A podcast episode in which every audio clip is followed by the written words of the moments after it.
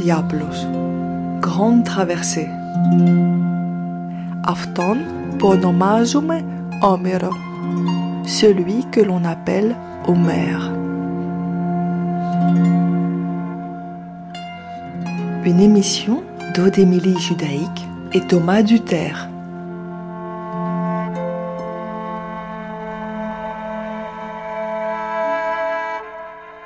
Σήμερα Iliada.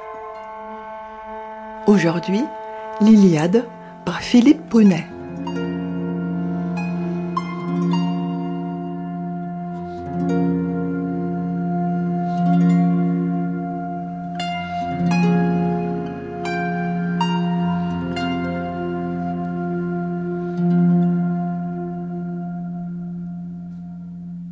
Prade moizoi, kai orai paoseu elioio, акнетай оуде тивуй динамай кразмеса иуса алим управидом и пиломтекос эре пакоса otimin hiceto pentos apoptole moio menonta.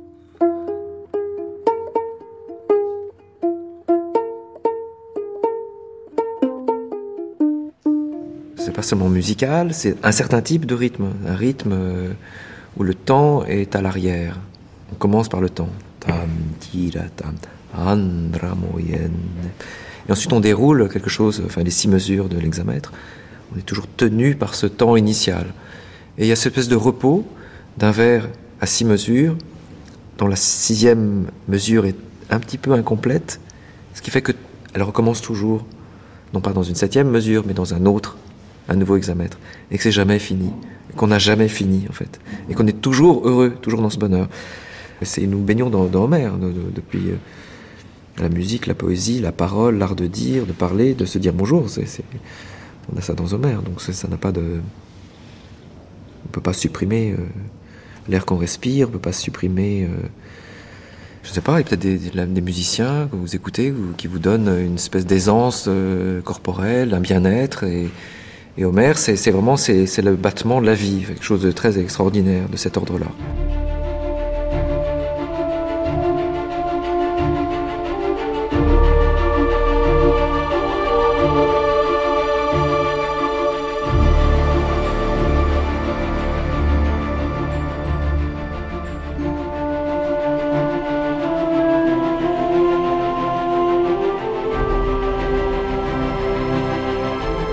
Celui que l'on appelle Homère est comme l'oiseau qui s'élève au-dessus du champ de bataille pour chanter à la vie, à la mort. C'est une ombre qui plane au-dessus de nos têtes et qui nous pousse à regarder plus haut, plus loin. C'est un Aède, un conteur qui puise dans l'histoire mythique des héros grecs sans y souscrire totalement. Il n'est pas historien, mais créateur d'une œuvre originale que l'on voudra originelle. Dans l'Iliade, il pointe l'orgueil d'Achille, que sa mère a rendu invincible en le baignant dans le Styx. Le talon par lequel elle le tenait est sa seule faiblesse. Achille est le meilleur des soldats grecs, le plus vaillant, mais aussi le plus entêté et le plus égoïste. Homère raconte comment Achille, qui se croit inatteignable, devient insensible à la mort des autres et met en péril la victoire des Grecs sur les Troyens. Aujourd'hui, c'est un aède des temps modernes qui prête sa voix à Homère, l'helléniste Philippe Brunet, professeur de grec ancien à l'université de Rouen et traducteur de l'Iliade.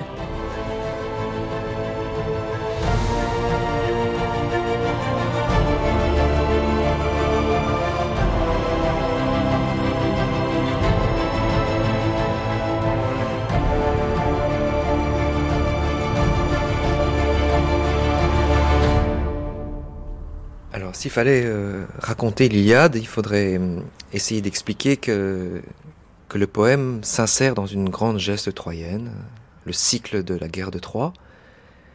Et cette histoire, évidemment, prendrait plusieurs épopées.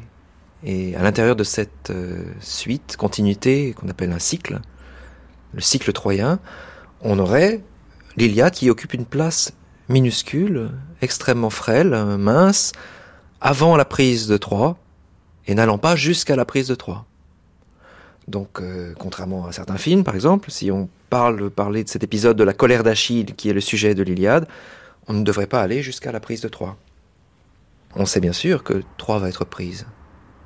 Tous les héros de Troie le savent, Hector le sait que sa ville sera prise. Il sait qu'il va mourir. Donc pourquoi le poème de la prise de Troie a-t-il disparu, à part un poème assez tardif, euh, qui est une réécriture? Pourquoi les, les chants cypriens qui racontaient le, début, euh, l'enlèvement d'Hélène, euh, le jugement de Paris c'est pourquoi ces poèmes ont-ils disparu et pourquoi l'Iliade et l'Odyssée voilà, restent? Alors, je suppose, mais voilà, ce sont que des suppositions, que la construction de ces poèmes était tellement, fait tellement d'eux quelque chose d'à part, que ce ne sont absolument pas des poèmes qu'on pourrait continuer comme ça, d'une manière euh, fluide et continue. Ce sont vraiment des, constructions très très précises, très amusantes, euh, très très bizarres, même une manière de, prendre en porte-à-faux la tradition. Enfin, c'est ce que j'ai un peu voulu et tenté d'expliquer en préface à mon Iliade. C'est exactement une manière de prendre le contre-pied de la tradition. Donc celui que j'appelle Homère, c'est celui qui a trouvé que c'était plus intéressant de, de raconter l'histoire de non pas de la ville qui devait être prise, mais de du moment où cette ville respire parce que le meilleur guerrier ennemi, Achille, justement, s'est disputé avec le chef et a décidé de ne pas combattre. Va bouder. Voilà, va bouder. Voilà. Donc une épopée sur un héros assis. Voilà. c'est ça, c'est une aberration, une sorte d'aberration.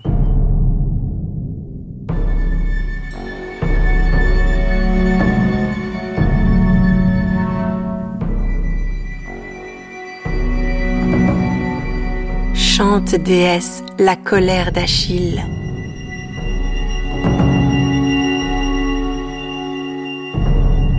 Ire funeste qui fit la douleur de la foule achéenne, précipita chez Hadès par milliers les âmes farouches des guerriers et livra leur corps aux chiens en pâture. Depuis le jour où la discorde affronta l'un et l'autre, Agamemnon, le souverain maître, et le divin Achille.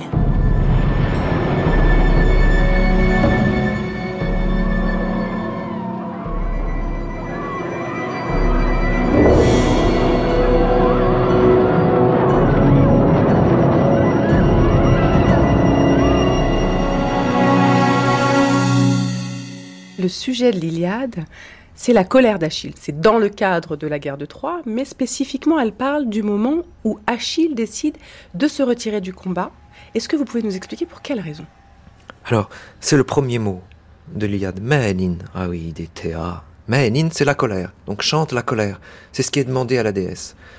C'est une colère qu'on. Est-ce qu'on fait bien de traduire par colère? Colère, souvent, on, l'envisage du point de vue de. On pense que c'est un accès, une crise. En fait, c'est quelque chose de beaucoup plus sourd, beaucoup plus rentré. Euh, et cette rage, rage peut-être conviendrait, je sais pas. Ce sentiment dans lequel s'enferme Achille, c'est une espèce de rancœur, de, de, de rancune, quelque chose d'assez long en fait, de très rentré. Oui, c'est pas. Est-ce que c'est encore une colère? Je ne sais pas.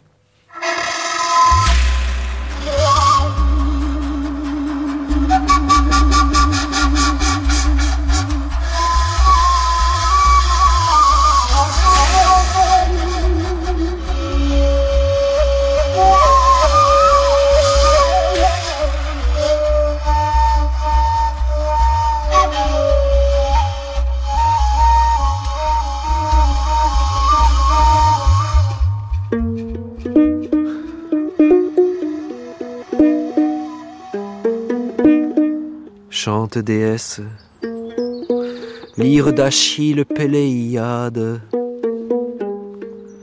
ire funeste qui fit la douleur de la foule achéenne, précipita chez Hadès par milliers les âmes farouches. Des guerriers livra leur corps aux chiens en pâture. Aux oiseaux en festin, achevant l'idée chronique.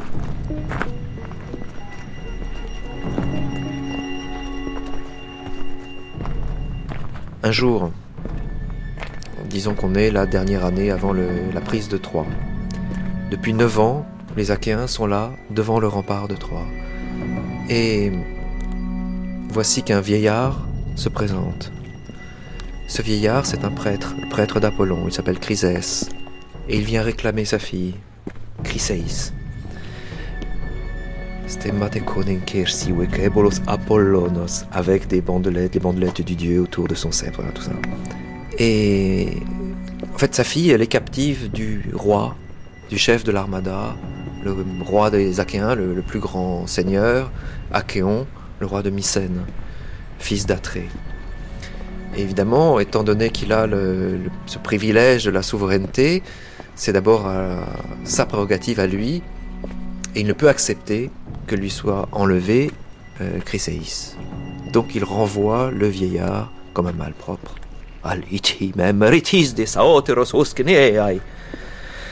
Et hum, le vieillard s'en va. Il longe, il, passe devant tous les, guerriers de la foule achéenne. Mais on entend, Homer nous dit qu'on entend seulement le, bruit de la mer retentissante, des vagues qui viennent euh, s'écraser sur le sable. Et c'est sa solitude à ce moment-là qui fait qu'il est seul face à cette rumeur, euh, à ce bruit de la mer.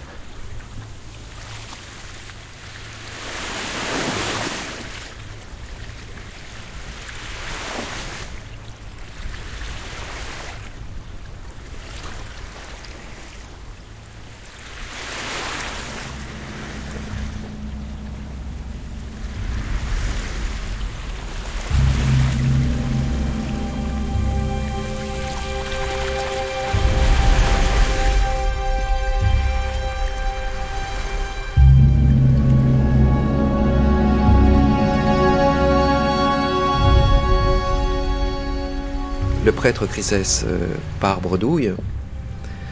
Et il va évidemment euh, prier son maître Apollon. Et cette prière à Apollon va entraîner immédiatement une réponse du Dieu. Donc ça, c'est, euh, on est dans une verticalité qui est propre, à, voilà, cette relation entre les hommes et les dieux. Eh bien, Apollon, en retour, va venir lui porter secours. Et donc il va descendre de l'Olympe. Et c'est la première chose qu'on voit au bout de 50 vers, immédiatement au début de l'Iliade, c'est le dieu qui descend, le dieu Koomenos, en colère. C'est un autre type de colère. Et cette fureur va se déchaîner sur l'armée achéenne. Il va tirer des flèches, d'abord sur les chiens, sur les mulets, puis ensuite sur les hommes. Et on commence à voir s'entasser les, les bûchers par milliers autour du campement achéen.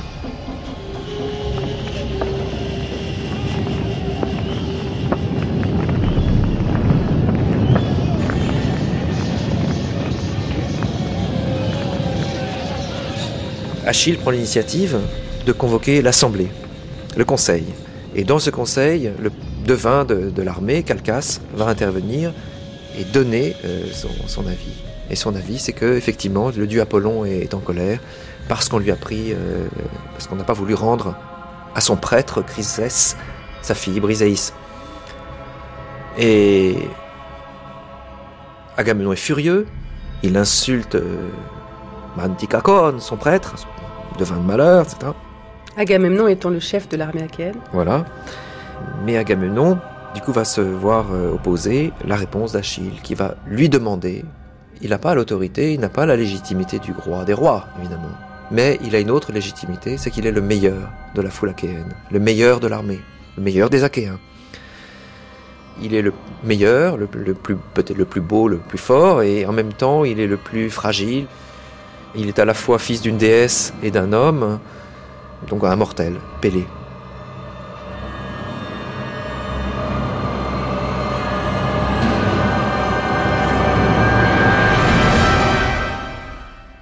Achille euh, va demander à Agamemnon d'accepter quand même de rendre la fille, et ce qu'Agamemnon va faire à une condition, qu'il vienne se servir, lui, et prendre à Achille sa captive, Briséis. Et hum, Achille est tellement furieux. De quel droit euh, peut-il céder à cette injonction euh, du pouvoir, de cet autoritarisme d'Agamemnon? Et il s'apprête à dégainer son épée lorsque, aussitôt, visible de lui seul, invisible de tous, dit Homère, Athéna le retient par les cheveux. Ainsi, Athéna lui dit de retenir sa colère, de ne pas se venger tout de suite d'Agamemnon, et d'attendre, et qu'il aura plus grande récompense encore, s'il accepte de juguler, de contrôler sa colère. Et nous sommes toujours dans le chant 1, premier chant de l'Iliade. Après donc cette assemblée, Achille a choisi d'être en colère, c'est-à-dire que il a choisi de ne plus combattre. Il a annoncé à Agamemnon, et donc il se retire du combat. Il reste assis dans sa baraque, et ce sera sa situation, euh, la situation de ce héros principal dans toute l'Iliade jusqu'au chant 19.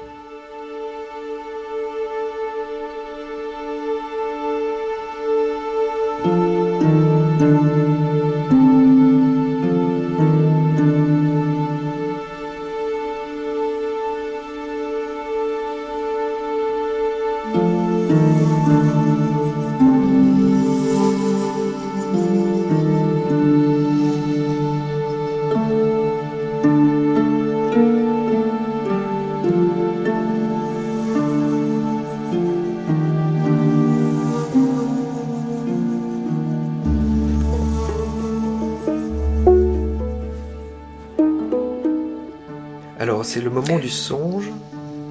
Au chant 2 de l'Iliade, le songe que reçoit Agamemnon de la part de Zeus. S'adressant au songe, Zeus fit s'envoler ses paroles. Pasque iti vole onere toas epineas akaion. El tones clisien Agamemnon panta tricheos agoreu emenhos epitella torexai ekeleue care komontas akaios passiriei nyngarken heloi polyn euria gyan tron. Ogare tampis Olympia domat e contes athanatoi prasdontai e peg nampsengar apantas here lissomene didomen de voi eucus aristai.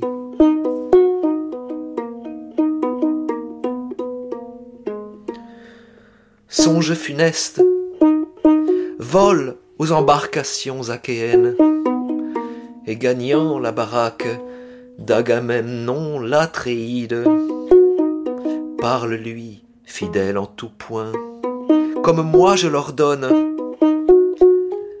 Dis-lui d'armer les Achéens à longue crinière. Vite, il se peut qu'ils prennent la ville aux larges ruelles des Troyens. Les dieux immortels qui peuplent l'Olympe ne balancent plus, et parmi le supplique les a tous fléchis. Les Troyens connaîtront la détresse.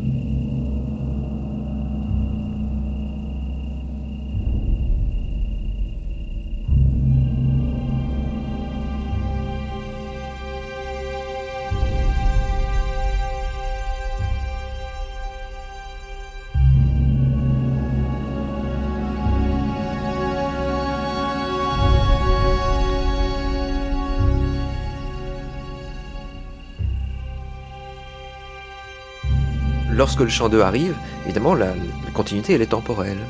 La nuit passe, on est, ça commence euh, la nuit, et c'est pendant la nuit que Zeus va dépêcher un songe au roi, des rois Agamemnon, qui ne sommeille pas et qui réfléchit aux moyens de, de, mettre un terme à euh, ces, années de, de siège qui n'en finissent pas. Comment pouvoir prendre Troie au bout de 9 ans alors que tous les efforts semblent stériles, inutiles, euh, voués à l'échec. Et c'est l'idée qui va lui être donnée de convoquer le conseil et puis ensuite de, décider un retour, de demander euh, en aux Achéens finalement de renoncer. En fait c'est une euh, pensée très retorse qui, est vraiment l'esprit même de Zeus et puis peut-être une marque aussi de cette euh, patte, de cette main homérique qui envisage ces choses de manière assez complexe en fait, de manière paradoxale, il propose aux, Achéens de partir, de rentrer, qu'on n'en finira jamais avec, euh, avec ce siège de Troie, et, ça suffit, et puis le meilleur des Achéens ne combat plus. Enfin, il y a toutes sortes de raisons qui font que c'est plus la peine d'espérer prendre cette ville de Troie, le seul but de leur venue euh, sur ses rives, évidemment. Donc on assiste pendant ce chant, du coup, à un grand mouvement de foule tous les guerriers qui vont quitter leur baraque, qui se rassemblent. Il y a l'assemblée qui est réunie. Et puis au cours de cette assemblée, donc euh, Agamemnon fait part de, sa décision, du songe qu'il a eu. Et finalement, c'est la débandade. Et voilà. C'est vraiment le chant des. On sent toute la multitude, la multitude des armées en présence.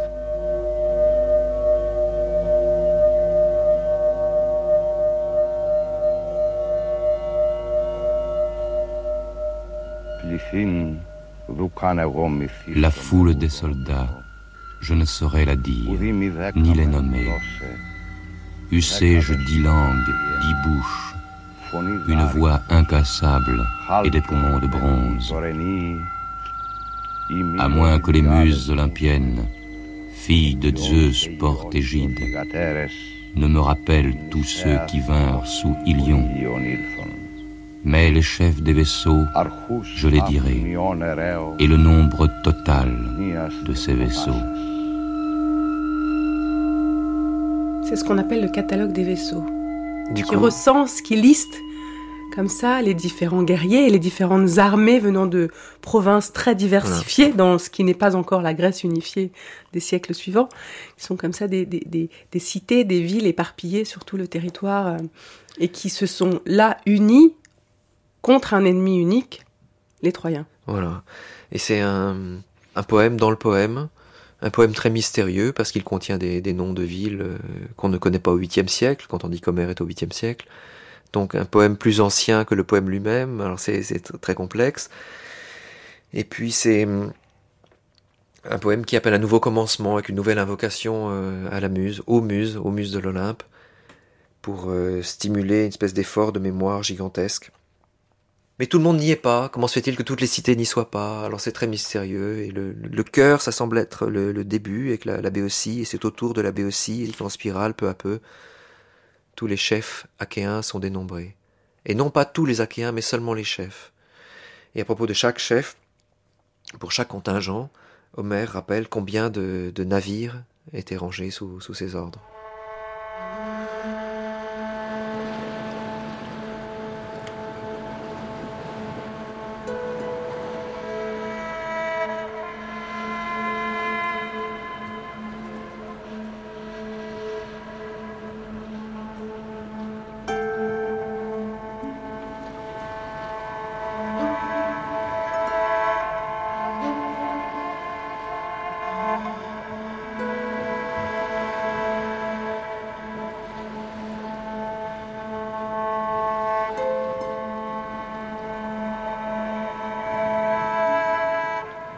Après l'assemblée achéenne, après ces comparaisons qui se succèdent d'une manière étonnante, une profusion lyrique de comparaisons, où les Achéens sont comparés à divers, animaux, des mouches, des, chèvres, des vaches, des, fourmis, je ne sais plus exactement.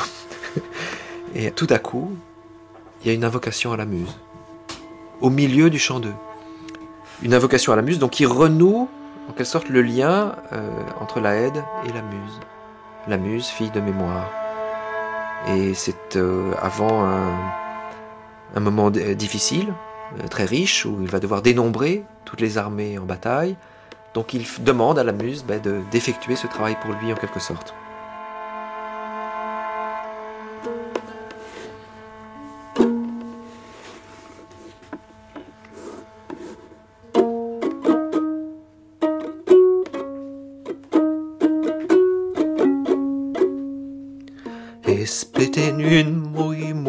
kai olympia domatikusai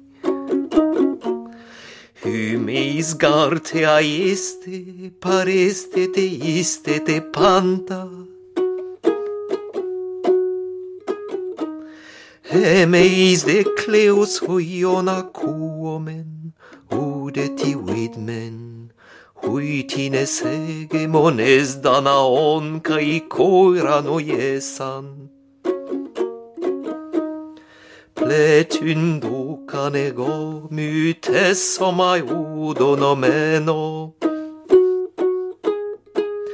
Orhei moi de caming losai de cadestomasien, pone da rectos, calcum de moietur in eie, e me olympiades, mosai diosai io coio,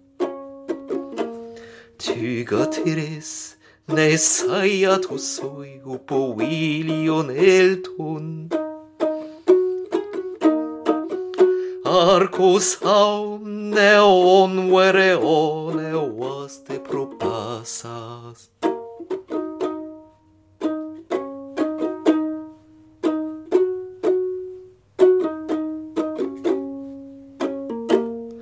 Dites-moi donc, aux muses des Olympiennes demeurent, quels étaient les meneurs et les chefs des armées d'Anaën La multitude, je ne saurais la nommer ni la dire. Même si j'avais pour le faire dix bouches, dix langues, si les filles de Zeus portent égide, Olympiennes, les muses, ne me rappellent tous ceux qui vinrent aux rives troyennes, ceux qui peuplaient Athènes, la ville à l'assise solide, suivaient les ordres de Ménesté, le vaillant Pétéide, qui jusqu'ici n'avait pas rencontré son égal sur la terre pour ranger les chevaux et les fantassins en bataille. Seul Nestor luttait. Avec lui, par sa grande expérience, il commandait en tout cinquante barques noiraudes. Douze vaisseaux suivirent Aias. Depuis Salamine, il aligna ses hommes auprès des phalanges d'Athènes. Ceux qui peuplaient Mycène, la ville à l'assise solide. Ceux de la riche Corinthe et de la solide Cléone. Sur cent navires suivaient les ordres du maître Latride. Agamemnon ces hommes étaient de loin les plus nobles, les plus nombreux. Il avait revêtu le bronze splendide. Rempli d'orgueil, il brillait au milieu de la foule héroïque. Il était le plus noble et menait l'armée la plus grande. Et maintenant, tous ceux qui vivaient dans l'Argos pélagique tout ce qu'on appelait Myrmidon, Achéen ou Hélène. Leurs cinquante vaisseaux étaient commandés par Achille. Mais ils ne songeaient plus à la mêlée malsonnante. Il n'était plus personne à l'avant pour conduire leur ligne. Il restait à sa barque, Achille divin, pied rapide courroucée pour sa briséis aux cheveux magnifiques. Il restait là, s'affligeant, mais il se relèverait vite.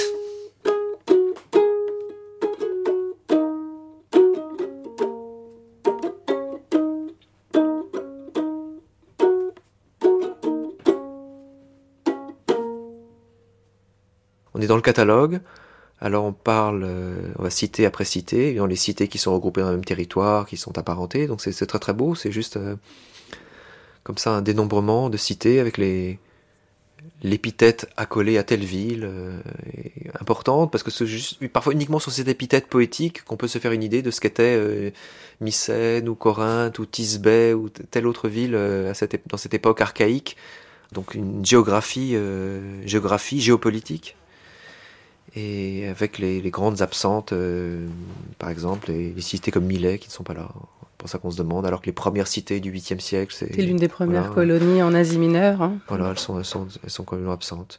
Mais bon, c'est c'est un poème dans le poème euh, très très beau, alors qui, qui stimule la fierté de toutes les non, de toutes les cités. On peut imaginer à l'époque classique, historique, euh, c'est très, très important d'avoir son nom, d'avoir le nom de sa ville, sa cité dans le catalogue d'Homère.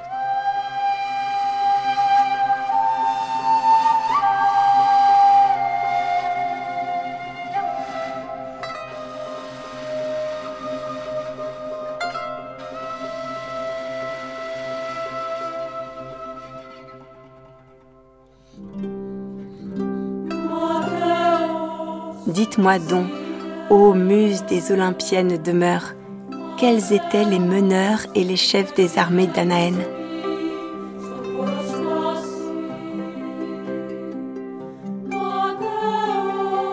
La multitude, je ne saurais la nommer ni la dire, même si j'avais pour le faire dix bouches, dix langues, si les muses ne me rappellent tous ceux qui vinrent aux rives troyennes.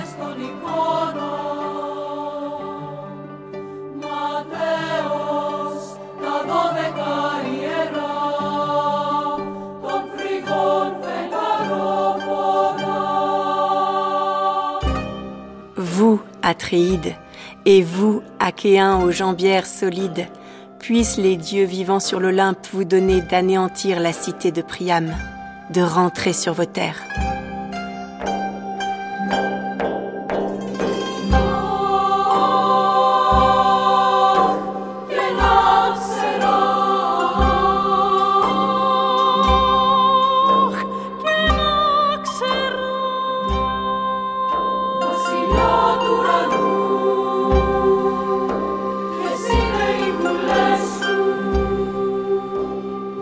Les Troyens et le camp troyen, il n'y a pas que des Troyens dans, parmi, dans le camp troyen, s'opposent, on ne peut pas dire aux Grecs, puisque le, grec, le terme serait anachronique, mais à, disons, des, des peuples euh, qu'Homère désigne ou bien par le terme d'Argien, je dis parfois argive, argi, oui, en prenant, passant par le latin, mais ça, reste les Argiens, les Danaens, dans ce cas-là, ça remonte à Danaos, ou bien les Achéens.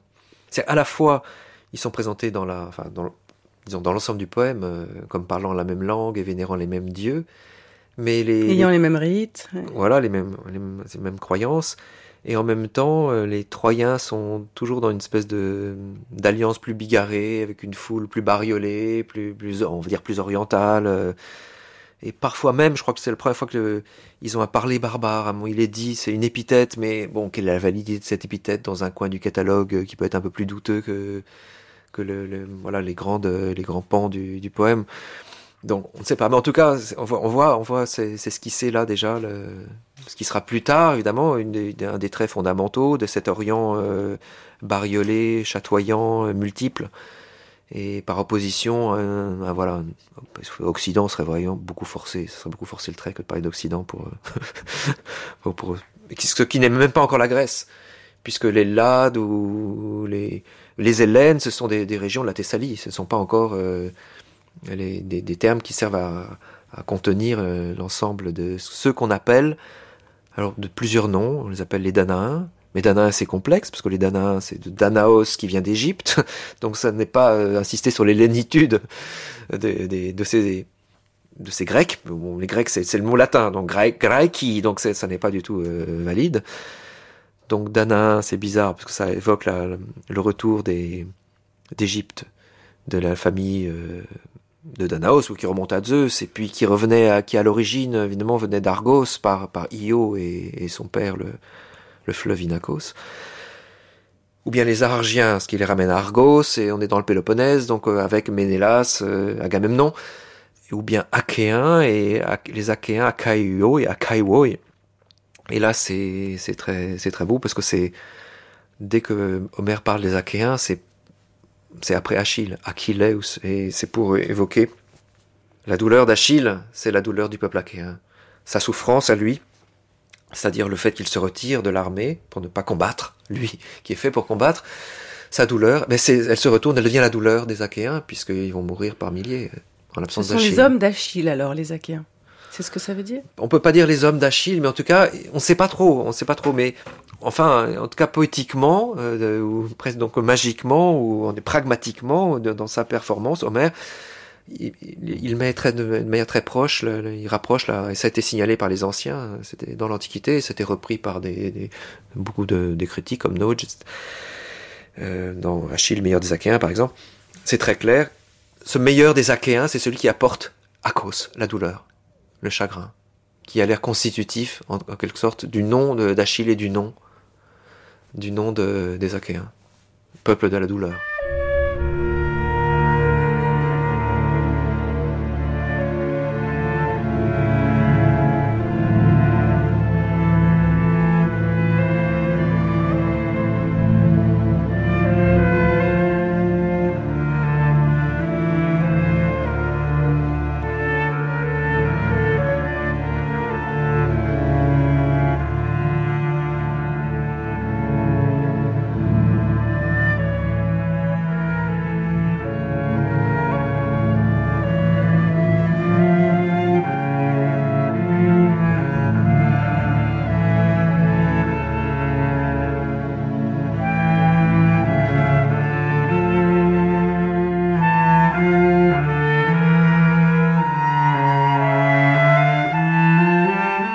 Alors on arrive au chant 3. Et le chant 3 permet de, revenir à la cause originelle de cette guerre de Troie, qui est le contentieux autour d'Hélène, qui oppose Ménélas, qui était son mari, à Paris, qui l'aurait enlevé.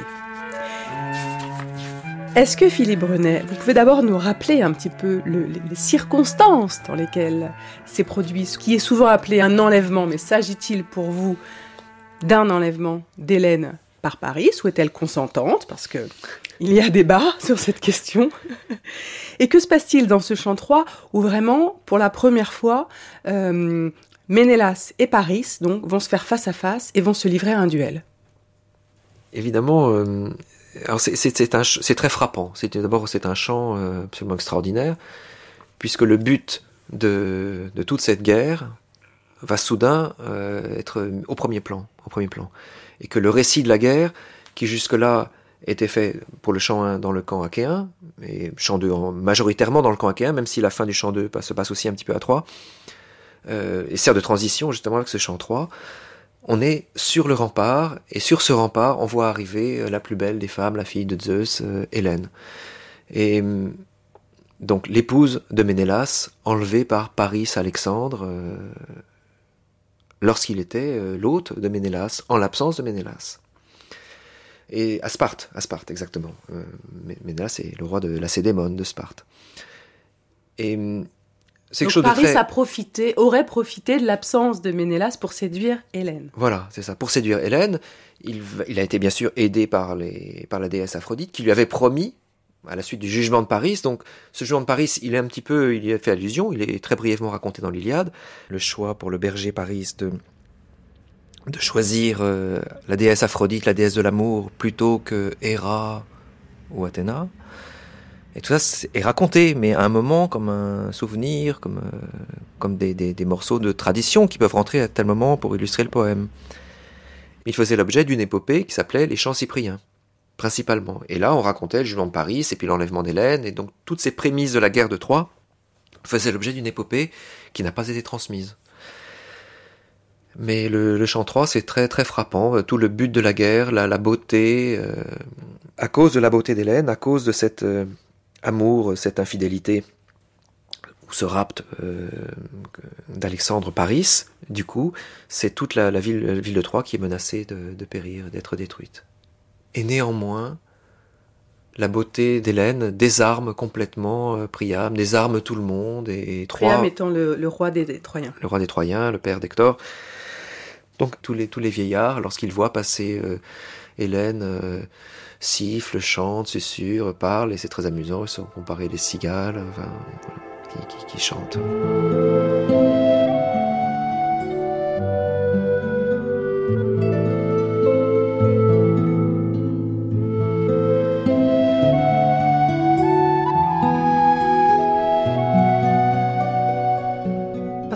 qu'Hélène est d'une beauté divine.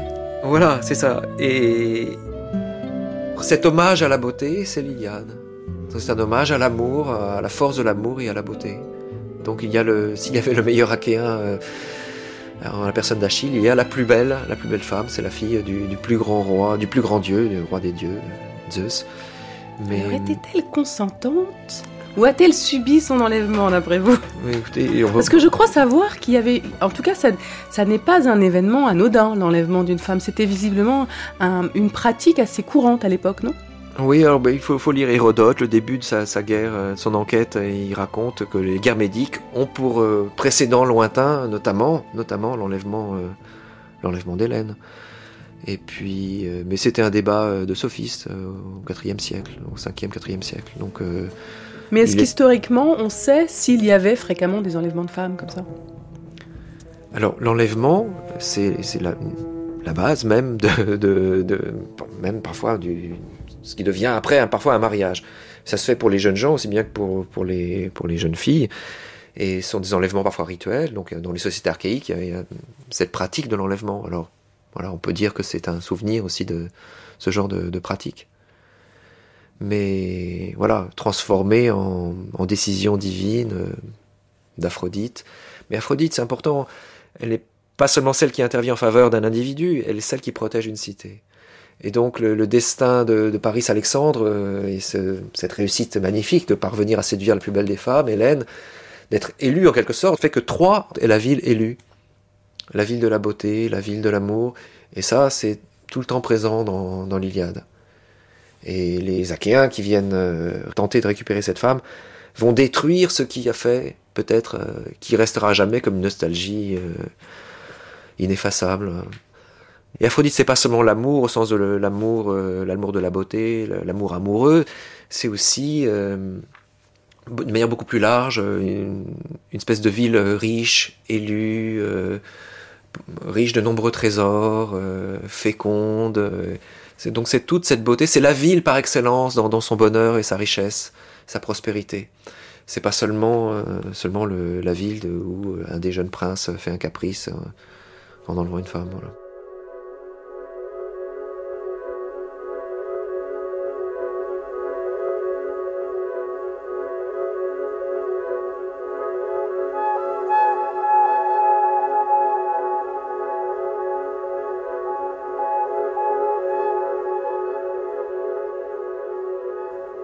Ville Paris, valeureux séducteur, la folie des dames.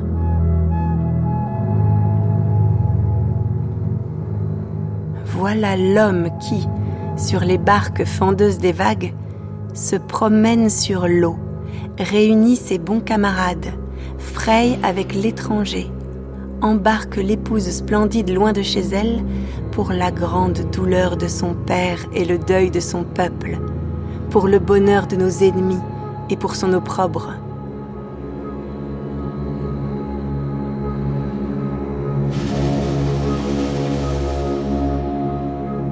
Tu ne veux pas affronter Ménélas, avide de joutes, pour éprouver celui dont tu gardes l'épouse charmante? À quoi te serviront ta cithare et ces dons d'Aphrodite, tes cheveux, ta beauté, lorsque tu rouleras dans le sable.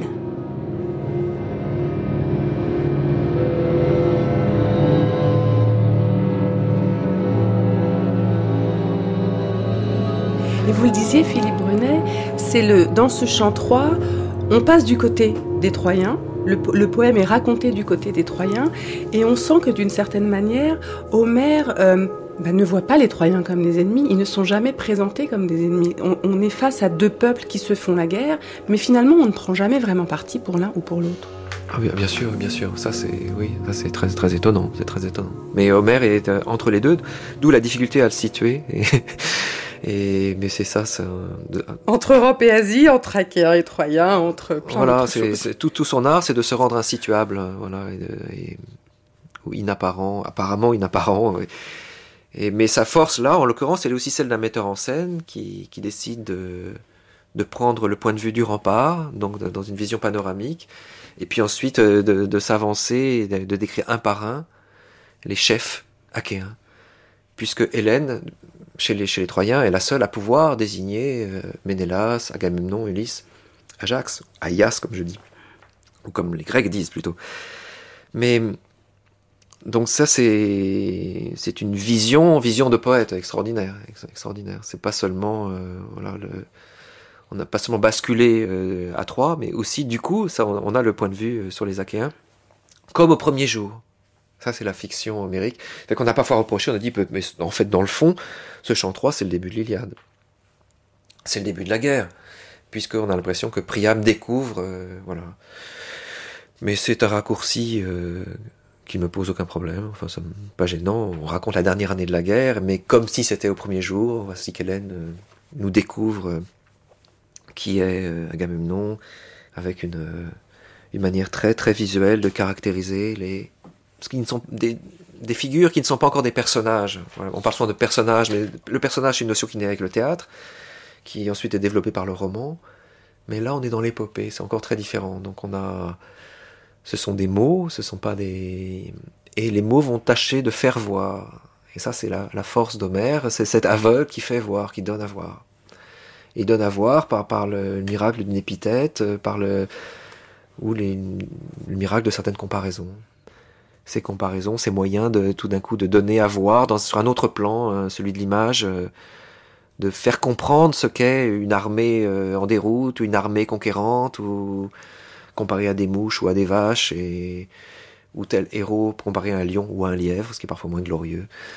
Mais voilà une manière très très spécifique une des premières manières de connaître le monde en fait et de le donner à voir, de le avant avant les masques de la tragédie, avant avant la connaissance psychologique euh, qui, qui, en suivra et mais une manière très spécifique et très codée, très, très rituelle et très vivante. Alors on a par exemple Achille pied rapide. Achille guerrier pied rapide, oui, euh, ou au pied rapide, au pied léger, parfois on a traduit Podasocus Achilleus, Podarques dios Achilleus, euh, donc selon les besoins de la, métrique et du vers, il y a plusieurs façons de tresser euh, les syllabes. Et c'est d'abord, oui, celui qui court, celui qui a cette force-là.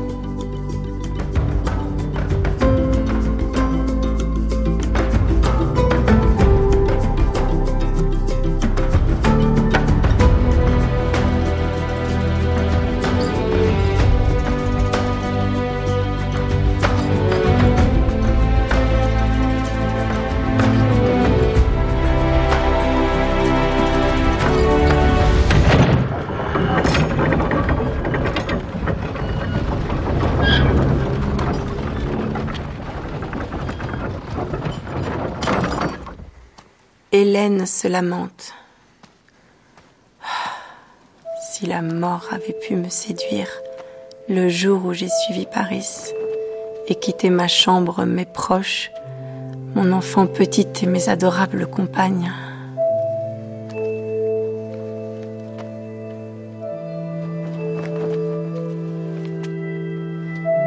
Il en fut autrement. Mes jours se consument en larmes.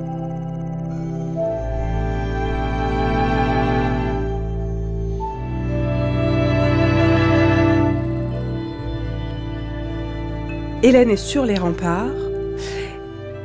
Elle voit Paris et Ménélas, le Troyen face à l'Achéen, ses deux maris, s'opposer en duel. Ça, c'est le chant 3. Oui, c'est une, euh, une pause, en fait. Si on pouvait empêcher la guerre, si un duel entre Ménélas et Paris pouvait éviter le, massacre et. Donc c'est cette illusion qui tient encore. Pour ça qu'on est comme si on était au début. On pouvait on cherche un moyen de résoudre ce conflit autrement par, par ce duel. Mais on n'y parvient pas. Évidemment, Paris, c'est l'élu d'Aphrodite. Donc c'est un jeune homme euh, très beau, gracile, mais il n'a pas la force, euh, la brutalité de ce personnage un peu trapu, un peu assez peu parleur, euh, Ménélas, comme tous les Spartiates. mais évidemment, à la fin du chant 3, Ménélas commence à prendre le dessus sur Paris, il est en train de l'étrangler. Donc c'est après c'est dans le chant 4 que la chose va se résoudre. mais voilà, on finit sur, sur ce moment où, euh, où Ménélas a le dessus, et donc où il proclame sa victoire, la victoire des Achéens sur les Troyens. Donc il va falloir l'intervention. Contre toute attente, parce qu'on s'attend au début de l'Iliade à ce que ce soit les Troyens qui prennent le dessus, et puis finalement là, dans ce chant 3, on a l'impression que les Achéens reviennent en force. Alors, la promesse que, que, Zeus a faite à Thétis, effectivement, d'honorer Achille. Pour honorer Achille, il faut punir les Achéens. Pour punir les Achéens, il faut renforcer les Troyens. Donc, l'Iliade, c'est le moment paradoxal où les Achéens qui doivent prendre la ville de Troie, finalement, vont avoir le dessous face aux Troyens qui vont être, euh, euh, en l'absence d'Achille, beaucoup plus forts et qui vont l'emporter. Mais là, euh, on n'est pas encore dans la bataille. Voilà, on est, on a un moment qui précède la véritable guerre, le véritable engagement de toutes les forces.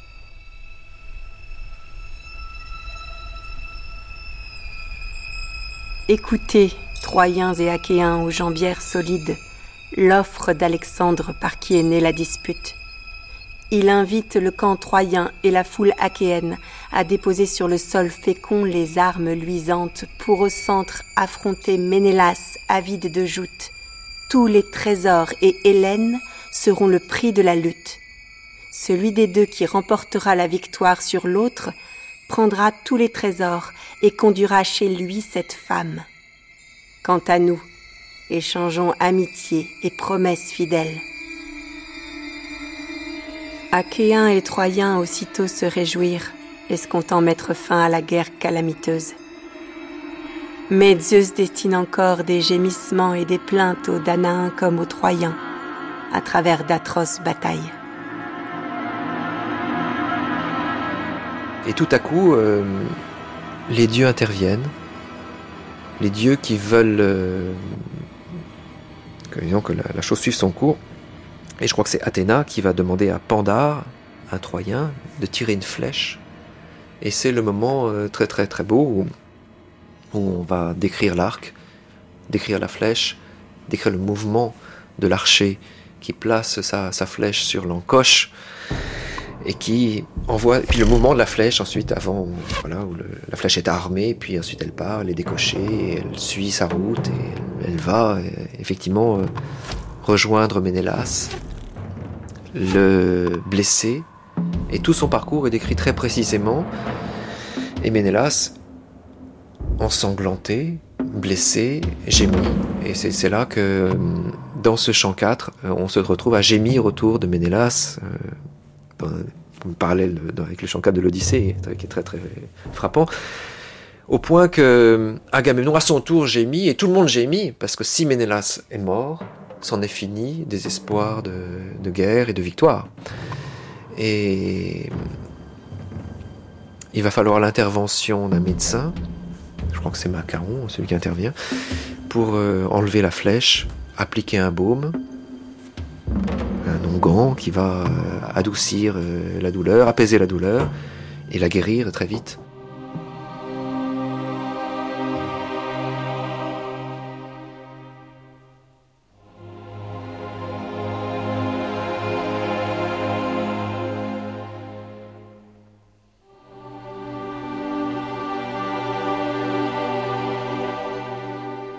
Donc finalement, c'est plus de peur que de mal pour Ménélas c'est l'échec de ce duel finalement qui, n'aboutit pas.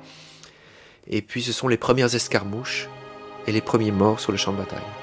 il y a des moments très très beaux euh, de, guerriers qui, tombent et qui comparent à des peupliers qu'on abat. C'est très extraordinaire. Donc la guerre commence à s'engager, les premières escarmouches je dirais, avant la, la grande bataille qui va avoir lieu au champ 5.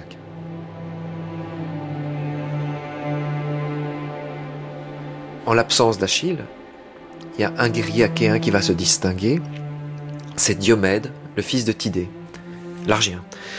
Et Diomède va être poussé par Athéna. Bien sûr, il va adresser sa prière à Athéna en vertu de ce qu'elle a déjà accompli en sa faveur. Et dans la mesure où il le dit, il rappelle ce qu'elle a déjà fait pour lui. Il peut légitimement, c'est l'objet de toute prière, espérer qu'à son tour, aujourd'hui, dans l'instant présent, la déesse intervienne en sa faveur. Et c'est le fonctionnement de, cette relation comme ça. Et donc Athéna va pousser Diomède qui va faire fureur et effectivement les, Troyens vont être mis à mal. C'est l'objet de cette grande bataille. Diomède va être tellement furieux qu'il va blesser Aphrodite et Arès qui vont vouloir intervenir dans la bataille. Et hum, Aphrodite va aller pleurer, se faire soigner le poignet auprès de sa, maman Dionée. Alors on est pas tout à dieux peuvent être blessés. voilà, c'est pas du sang qui coule dans leurs veines, c'est une espèce de lymphe euh, très particulière, mais tout de même euh, ça fait mal et quand ils sont égratignés. Et, et Arès aussi va, avoir, être blessé, il va se plaindre beaucoup, euh, mais voilà. Donc c'est l'objet de ce chant absolument incroyable, qui est un véritable chant de bataille. C'est le commencement véritablement de la vraie guerre, commencement de l'action à proprement parler, dans ce, cette structure euh, en 24 chants, où le chant 5 exprime, voilà, après les quatre chants d'introduction, les, préliminaires en quelque sorte, voilà que la bataille et la guerre s'engagent, véritablement.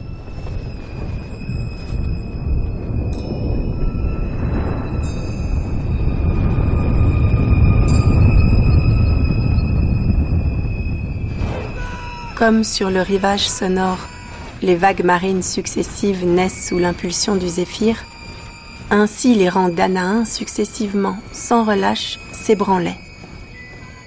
Par-delà le tumulte brillaient les armes fourbies qu'ils venaient d'endosser pour combattre.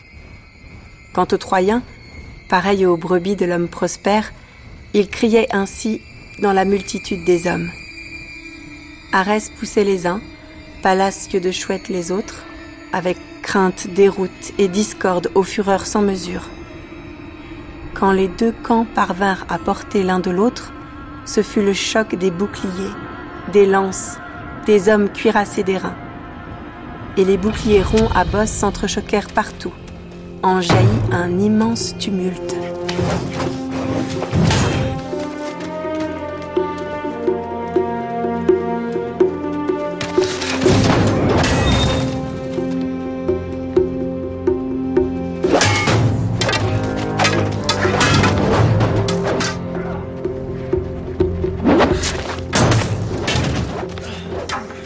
Triomphaux, les cris se mêlaient aux plaintes lugubres des meurtriers et des morts. Le sang ruisselait sur la glèbe. Tant que l'aurore dura, que le jour sacré put s'accroître, ce fut l'échange des traits, l'alternance des hommes qui tombent.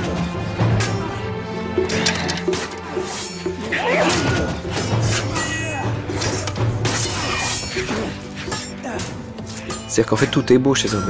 Il peut décrire une chaise. Euh, table, la roue d'un chariot, un arbre, ou un guerrier, un homme, ou une bataille avec ses mouvements, c'est jusqu'à la mort. Jusqu'à la mort et le, coup même qui va donner la mort est, décrit longuement, euh, pied après pied, c'est-à-dire euh, mesure après mesure. Et ça, c'est l'avantage euh, d'Homère, un avantage considérable, qu'il procède toujours de manière musicale et de manière rythmique et non pas de manière euh, cumulative par euh, voilà, un certain nombre de syllabes ou par une régularité comme ça de ce type-là, dont sont toujours des mesures avec un nombre de syllabes variable à l'intérieur dans une certaine mesure, et entre 12 et 17 si vous voulez à peu près. Et, donc, mais par contre toujours le même nombre de mesures et le même rythme, la même durée. Et ce qui fait que dans cette, euh, ce discours sublimé, régulé en quelque sorte, et tout devient magnifique. Euh, la, moindre euh, partie du corps est dotée d'un adjectif. Euh, et le moindre personnage qui n'apparaît que le temps de se faire zigouiller par un autre, il est quand même nommé, il a, il a peut-être son épithète ou le nom de son père, et, et même si son, son, apparition dans la bataille est fugitive, eh bien, il, il, est là le temps que ces syllabes en soient énoncées. Et, et il entre dans l'histoire. Il entre dans le poème. Par la mort glorieuse. C'est même pas l'histoire parce que c'est le poème, c'est donc c'est le chant. Il entre dans le chant. Dans l'histoire avec un petit H. Voilà, il entre dans le chant. Oui, c'est ça, c'est ça. Et mais l'histoire, Homère est le premier historien, on peut dire ça. L'histoire au départ, la fondation même du genre historique, c'est d'abord le chant et le chant qui sert à, former, à façonner la mémoire et la gloire. Et Hérodote osera faire ça à partir des, événements très réels dont il avait été contemporain. Mais là, c'est encore autre chose.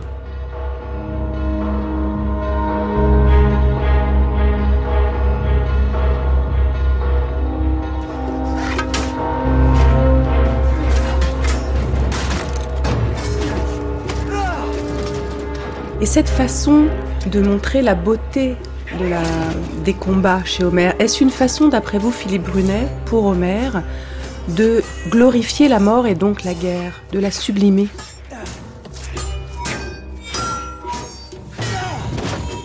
Le désir de, tout homme, c'est l'immortalité. L'immortalité, elle est difficile à acquérir, et la seule immortalité à laquelle un, guerrier puisse aspirer, c'est celle de son nom. Ça s'appelle le cléos. Le cléos, c'est ce qu'on entend, c'est ce qui est chanté. Ta cléa au pluriel, c'est déjà une manière de dire l'épopée ou les vers, les vers épiques. C'est déjà le poème d'Homère. Donc, peu importe, tant mieux si on peut avoir la gloire de tuer un autre, et, puis de profiter de ses armes, et profiter d'autre chose, je ne sais pas. De, sa femme.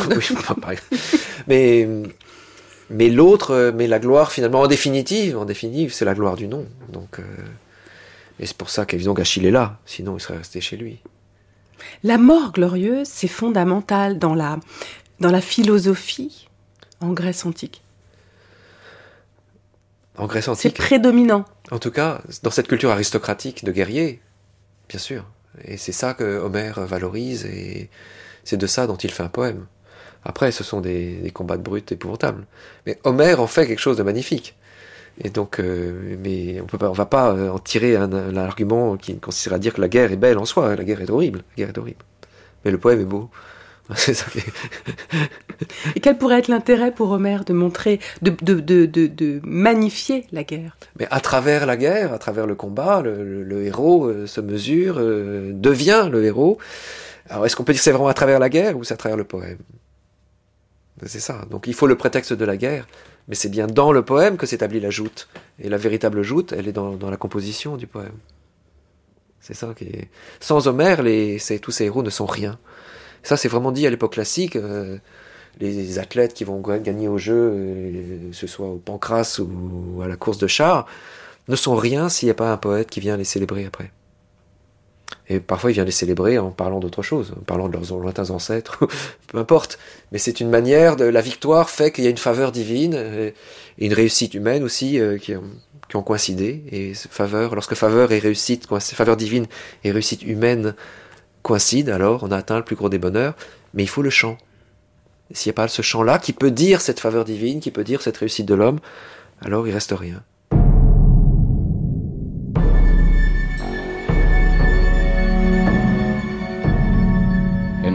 Comme des moissonneurs se faisant face, suivent les sillons chez un riche propriétaire, dans un champ de blé ou d'or, et les javelles tombent épaisses.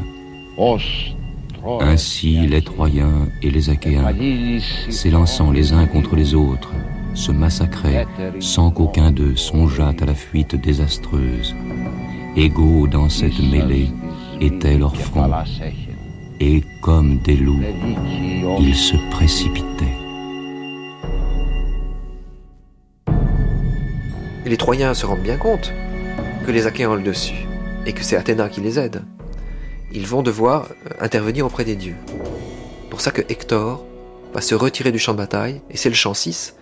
Hector retourne dans Troie, il euh, va faire Donc rappelons peut-être qu'Hector, c'est le fils de Priam, le roi des Troyens. Et le frère de Paris, il est donc Alexandre. Le prince des Troyens. Voilà, c'est le meilleur guerrier euh, troyen. Il se retire du combat, il retourne dans sa ville, donc là il y a une espèce de, de chose un peu curieuse, comme le guerrier engagé qui retourne un peu chez lui. Il va refuser la boisson que lui propose sa mère, et donc il est pressé de retourner au combat. Il demande à sa mère d'aller porter un voile à Athéna, donc un péplos, ça c'est important, il y a comme ça un, rite qui va être accompli, et on espère que cette offrande va permettre un retour, d'équilibrer en quelque sorte la position d'Athéna. Et puis ensuite, il va retrouver sur le rempart sa femme, Andromaque, et son fils Astyanax, et c'est la scène euh, bouleversante des adieux d'Hector et d'Andromaque, dans ce chant 6. Donc à l'intérieur de cette guerre qui est commencée, il y a tout à coup une espèce de retour un peu en arrière, une espèce de petite parenthèse, ces deux époux qui se retrouvent un moment avant d'être séparés définitivement.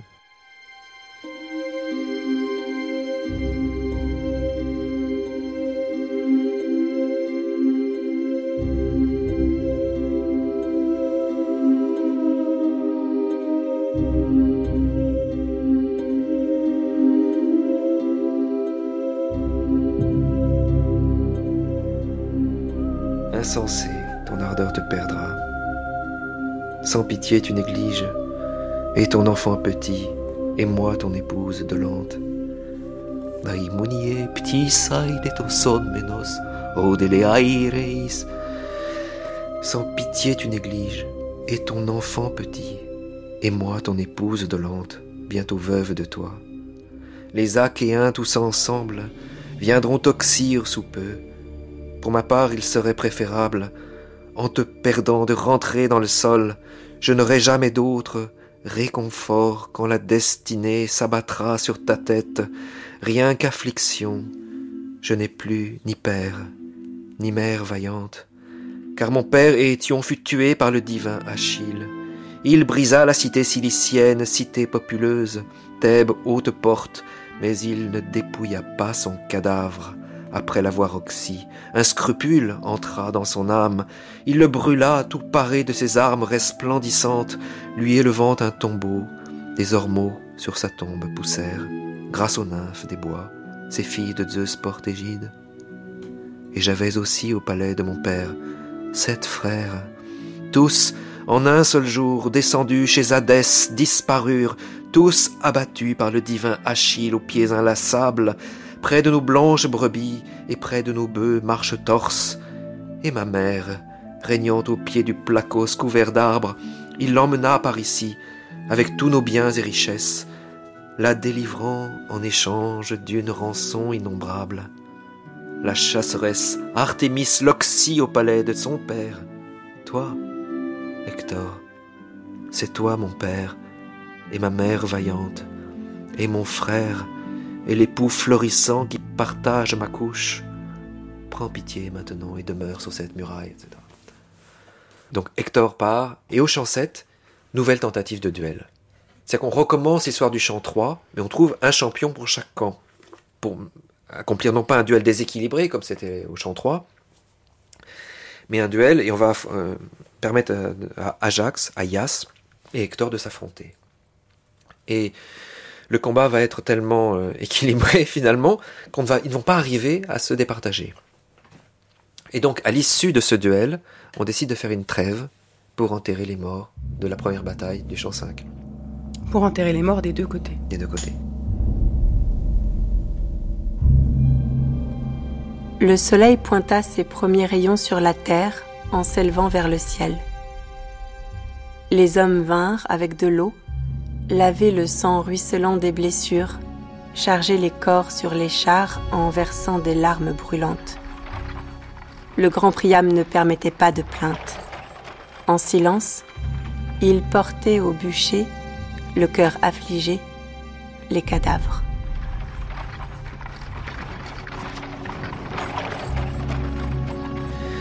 Et pendant ces funérailles, Nestor a une idée tout à fait génial, bien sûr.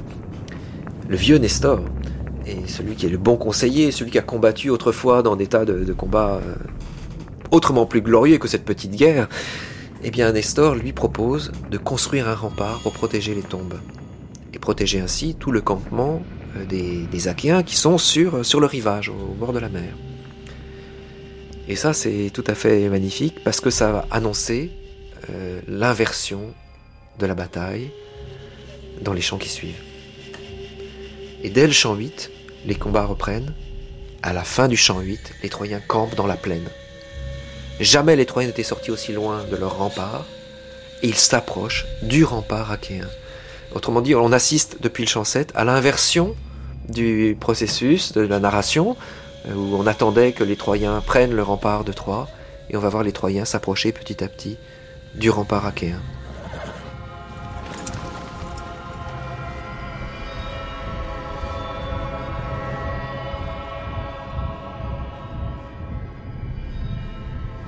Les superbes Troyens ont établi leur camp près des barques, non loin de l'enceinte, et allumé des feux nombreux.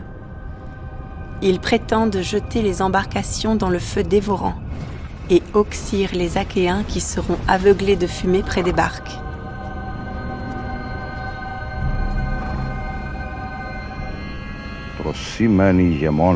Les Troyens avaient pour chef le grand Hector, au casque étincelant, fils de Priam Avec lui, les troupes de beaucoup les plus nombreuses et les meilleures s'armaient, impatientes de combattre à la lance. Ainsi qu'un feu dévastateur embrase une forêt immense au sommet d'une montagne, et de loin on voit sa lueur. Ainsi, des guerriers en marche, le bronze resplendissant lançait son éclat à travers les terres jusqu'au ciel. Sur cette image absolument incroyable, des feux dans la plaine, ce sont les bivouacs du commandement troyen, donc tous ces feux-là, qui sont comparés aux étoiles dans le ciel.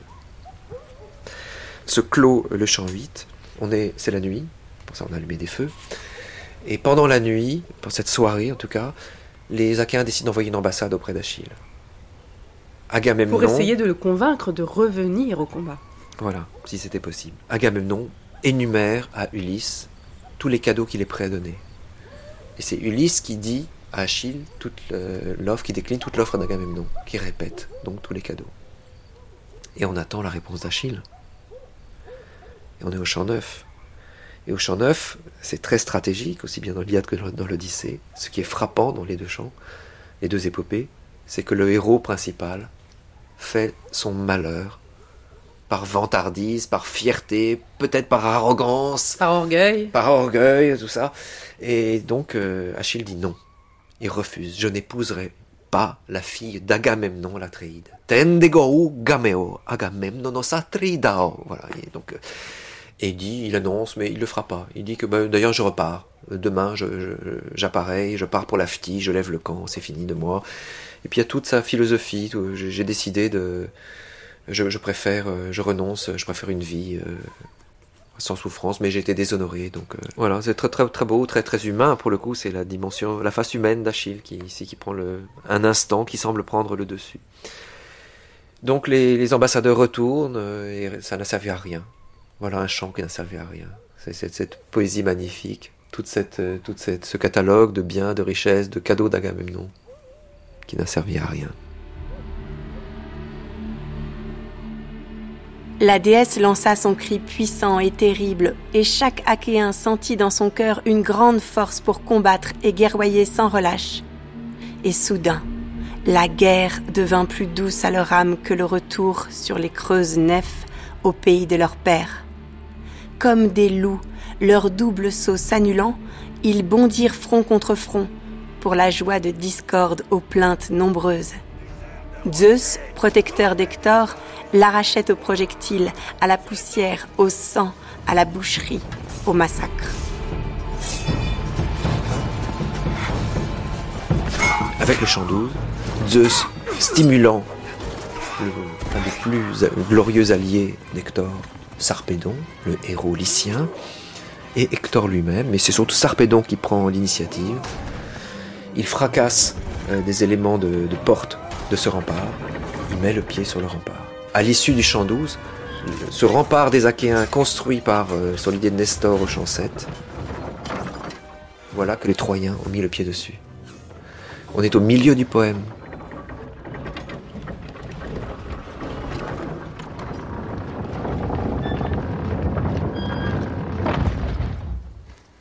C'est très très beau parce que ça correspond dans l'Odyssée au voyage Ulysse au moment où Ulysse finit ses récits il y a une césure narrative euh, dans, la structure très très importante.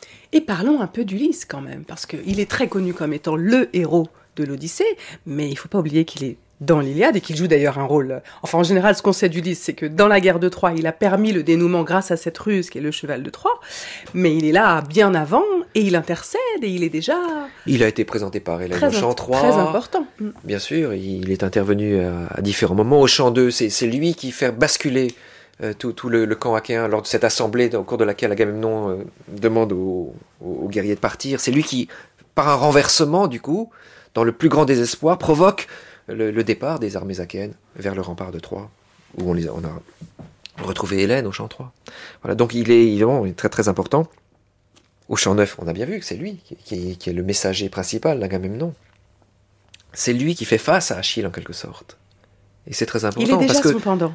Oui, et on sait bien que dans, dans l'Odyssée, il est question d'un chant que des Médocos euh, prononcent, qui est l'histoire de la dispute d'Achille et d'Ulysse. Mais on ne la connaît pas, cette dispute. Et néanmoins, ouais, on sent qu'ils sont là il est déjà celui qui est preneur de vie. Est-ce que vous avez le sentiment qu'Ulysse, c'est un peu le, le miroir d'Achille? Ulysse, c'est après la guerre, et Achille, c'est avant. Et c'est ça vraiment la différence. Entre les deux, il y a Hélène sur son rempart. En fait, c'est vraiment, donc au départ, il y, a, la guerre fraîche et joyeuse, si vous voulez, pour partir euh, reconquérir cette, la plus belle femme euh, du monde. Et puis après, lorsque tout a été fait, c'est très difficile euh, de vivre encore. Voilà. Pour ça que Longin disait que l'Odyssée était composé dans la vieillesse d'Homère et qu'il y a dans sa jeunesse.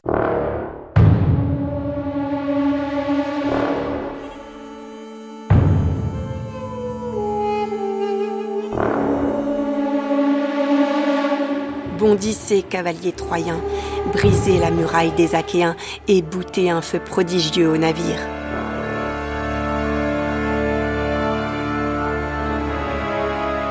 La bataille sanglante se hérissait de leurs lances longues prêtes à trancher les chairs. Aveuglant les prunelles, brillait l'éclat du bronze resplendissant de leurs casques, les boucliers scintillants, et fourbis de frais les cuirasses de ceux qui s'amassaient. D'un cœur insolent serait l'homme qui ne tremblerait pas, qui se réjouirait du spectacle.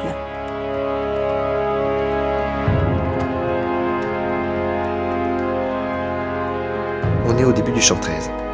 Les Troyens ont mis le pied sur le mur à la fin du chant 12. Zeus, à un moment, euh, pas d'oubli, mais il regarde un moment vers le nord. Il détourne la tête. Vers ces populations paisibles, pacifiques, buveuses de lait les Hippémolges et quelques autres. C'est les Thraces, c'est des peuplades Thraces. Il a beaucoup d'affection pour ces peuplades-là, nomades ou sédentaires, enfin en tout cas, qui boivent du lait de jument ou de vache. et pendant ce temps-là, pendant que Zeus détourne la tête, donc c'est très très puissant ce mouvement de la tête de Zeus, Poséidon intervient. Poséidon intervient évidemment dans l'Odyssée au chant 13, comme pour couler le bateau des Phéaciens, mais il intervient aussi dans l'Iliade, ici pour ranimer l'ardeur des Achéens. Et c'est grâce à l'ardeur de Poséidon que d'autres Achéens vont prendre leur force et notamment euh, assommer Hector, blesser Hector. Et à ce moment-là, Zeus va pas être content, évidemment, il va réveiller l'ardeur des Troyens. Du coup, il va falloir une autre ruse pour empêcher les Troyens d'attaquer. Cette autre ruse, c'est Héra qui va la fournir au champ 14. Elle va demander à Aphrodite quelques, euh, quelques armes quelques processus pour séduire, notamment une espèce de fil de cuir, on ne sait mais jamais très bien comment le traduire, d'une lanière euh, qui provoque le désir euh, chez, les, hommes. Et, donc c'est lanière, soutien-gorge, enfin il y a toutes sortes de... Et en tout cas, grâce à cet euh, artifice, Héra va séduire Zeus, qui a jamais vu Héra aussi belle, pas même lorsqu'il a épousé tel, il y a un nouveau catalogue de femmes séduites par Zeus. Et il va emmener, euh, Hera évidemment fait sa prude, hein, elle veut pas, pas devant tout le monde, tu te rends pas compte, en pleine campagne, comment c'est pas possible et, finalement elle se laisse aller au sommet du Gagar et de la montagne, et là, grâce à un petit nuage, euh, Zeus fait l'amour à Hera. Et pendant que Zeus fait l'amour à Hera, puis qu'il s'endort, eh bien pendant ce temps-là, Hera euh, a demandé au songe de prévenir les, dieux et les autres dieux favorables aux Troyens, et les Troyens de partir à l'assaut du rempart achéen. Et donc c'est à la fin du chant 14 le réveil en quelque sorte des, des Troyens qui euh, va prendre tout le chant 15. Et à la fin du chant 15, les Troyens ont le pied sur les navires achéens. Et c'est là que on est, les Achéens sont acculés à leur, euh, à leur navire. Ils, ne sont plus qu'une ligne en quelque sorte. Euh, c'est cette fameuse écume qu'on voit ruisseler, retentir dans toute l'Iliade ils ne sont plus, ils n'ont plus de profondeur. Il n'y a plus tout ce camp, il n'y a plus les, baraques, il n'y a plus le rempart, il n'y a plus la plaine troyenne. Voilà les, Achéens complètement acculés à leur navire et même déjà certains navires sur le point de prendre feu. Il y a les derniers combats d'Aias sur la nef, sur le navire de Protésilas, Protésilas le premier mort achéen, et qui tente encore de résister vaillamment, coûte que coûte. Donc euh, c'est effectivement le, point, le sommet, disons, de ce qu'avait promis Zeus. Lorsqu'il avait promis à, à Thétis qu'Achille serait récompensé et que les Achéens paieraient euh, le fait d'avoir déshonoré Achille.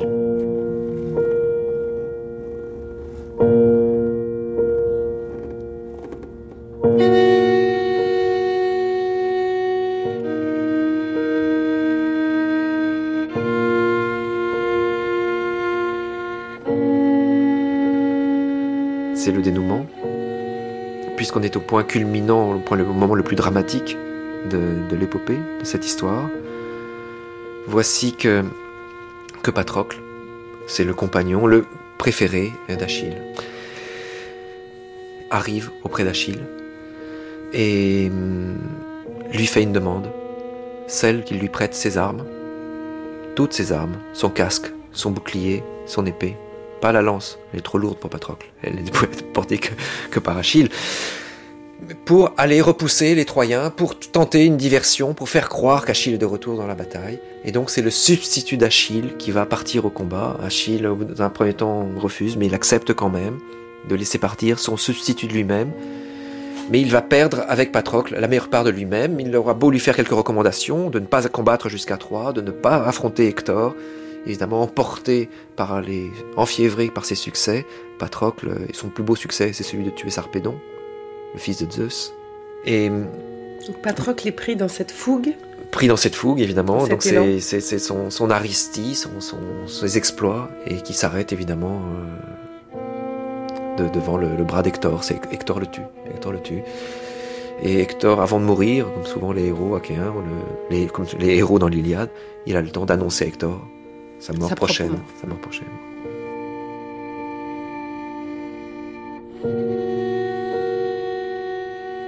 Lorsqu'Hector aperçut le magnanime Patrocle, il s'approcha, traversa les rangs, le frappa de sa lance au bas-ventre et poussa jusqu'au fond la pointe de bronze. Triomphant devant lui, Hector laissa s'envoler ses paroles. Ah, Patrocle, tu prétendais ravager notre ville, priver du jour de la liberté les femmes troyennes en les menant au doux pays de tes pères. Pauvre fou, ils te mangeront les vautours, ici même. Lorsqu'Hector eut pris à Patrocle ses armes illustres, il le tira pour lui trancher la gorge au fil de son glaive, puis offrir aux chiens de Troie le cadavre en pâture.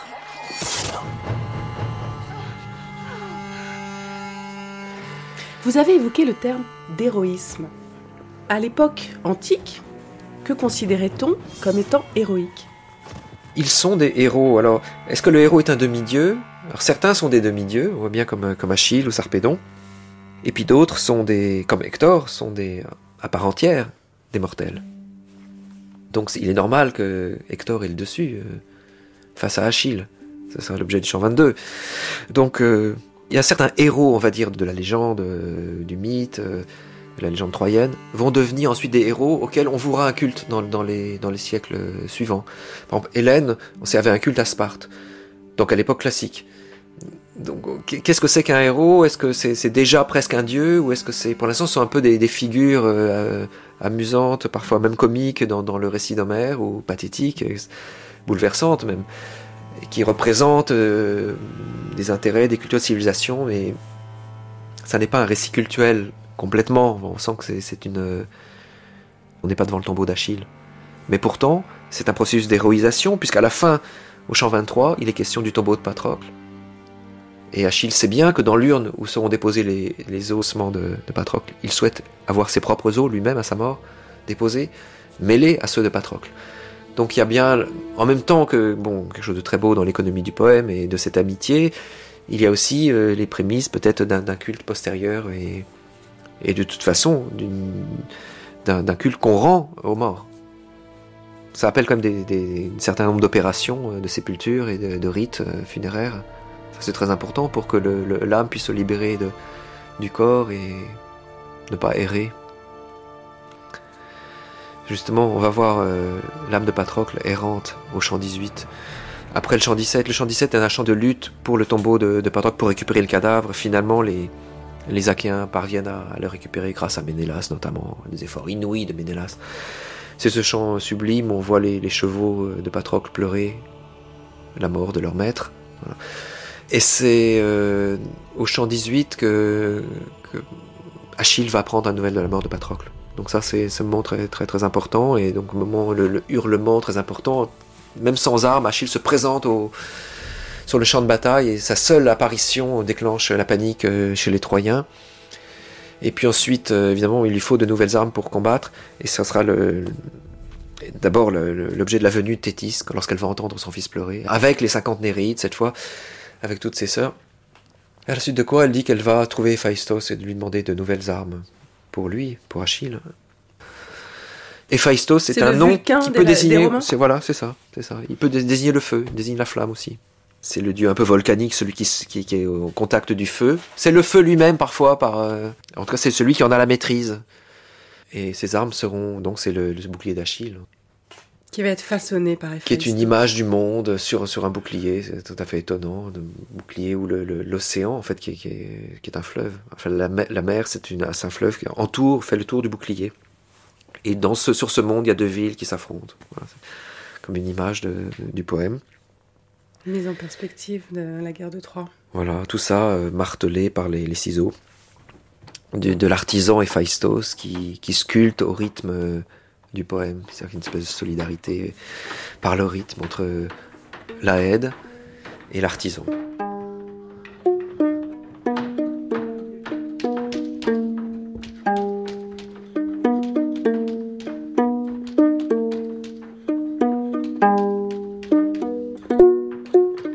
Du chant 19, on assiste à la réconciliation d'Achille et d'Agamemnon, après la remise des armes d'Héphaïstos par Thétis à Achille. Il y a un banquet de réconciliation et hum, les cadeaux d'Agamemnon sont acceptés par Achille et Achille est réintégré, on peut dire, à sa communauté qu'il avait quittée à la fin du chant 1 à la suite de cet épisode malheureux de dispute.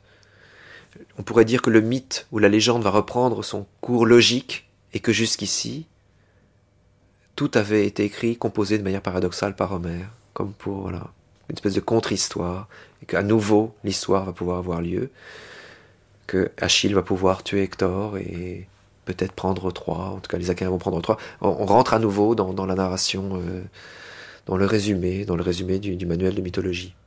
Et au chant 20 et 21, c'est ce qu'on appelle la théomachie. C'est le moment où les dieux vont combattre. Alors c'est en plus c'est impressionnant parce que chaque dieu a son camp.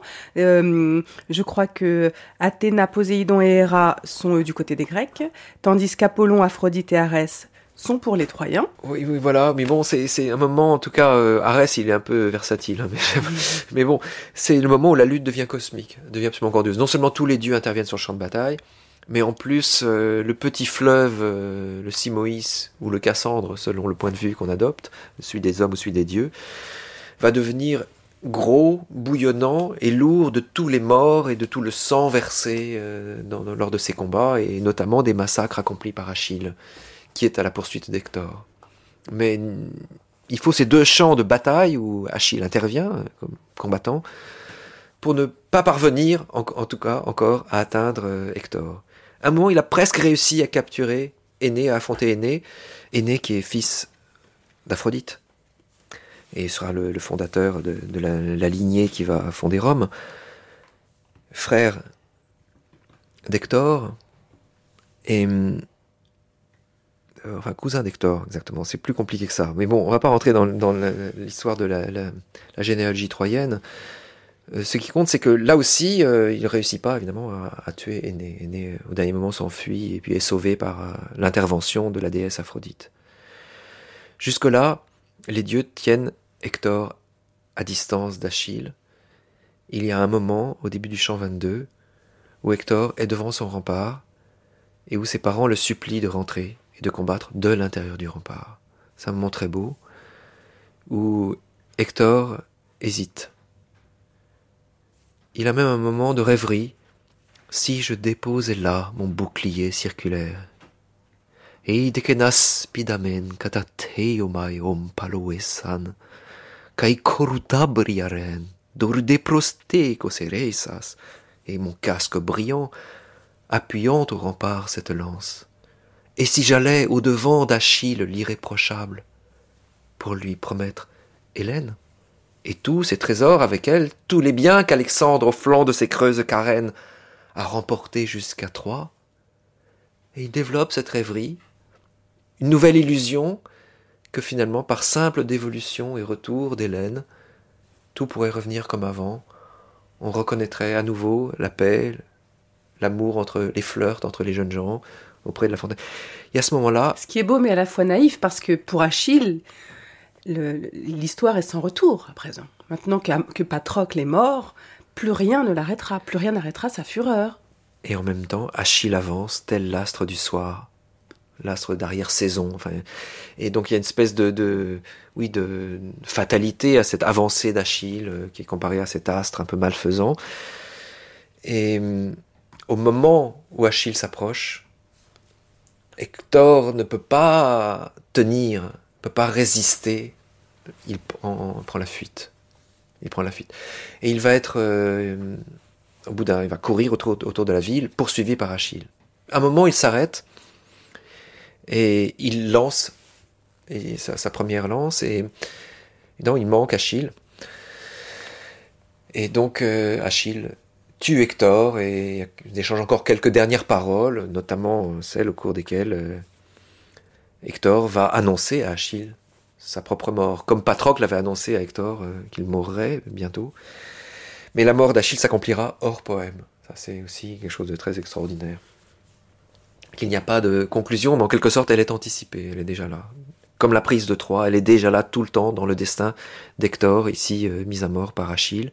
Puis aussitôt, euh, dont les tendons sont percés, les talons percés pour attacher les courroies de cuir à son char, et qu'Achille traîne en vainqueur autour de la ville.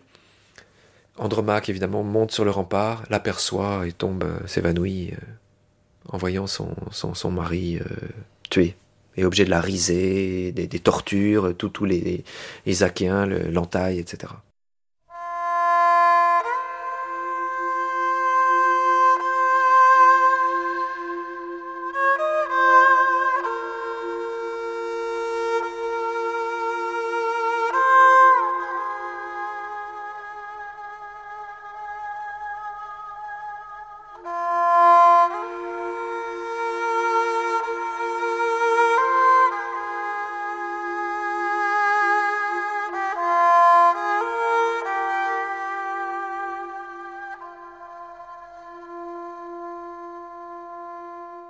Là où la clavicule sépare le cou de l'épaule, à la gorge, par où la vie s'en va plus vite, contre Hector s'avançant, Achille frappa de sa lance. Tout son cou délicat fut traversé par la pointe. Il roula dans la poudre, et Achille, exultant de lui dire Vu ce que tu m'as fait, je voudrais avoir le courage et l'envie de te manger cru, découpé en rondelles. Les oiseaux et les chiens mangeront tout entier ton cadavre. Il préparait au divin Hector des outrages infâmes. Il lui perça les tendons de chaque pied, par derrière, entre cheville et talon. Y passa des lanières de vache qu'il noua sur le char, laissant la tête à la traîne. Puis il monta sur son char en portant ses armes glorieuses. Il fouetta ses chevaux pieds rapides qui s'envolèrent. La poussière jaillit sous le corps qu'il traînait et la tête naguère charmante se couvrit de poudre.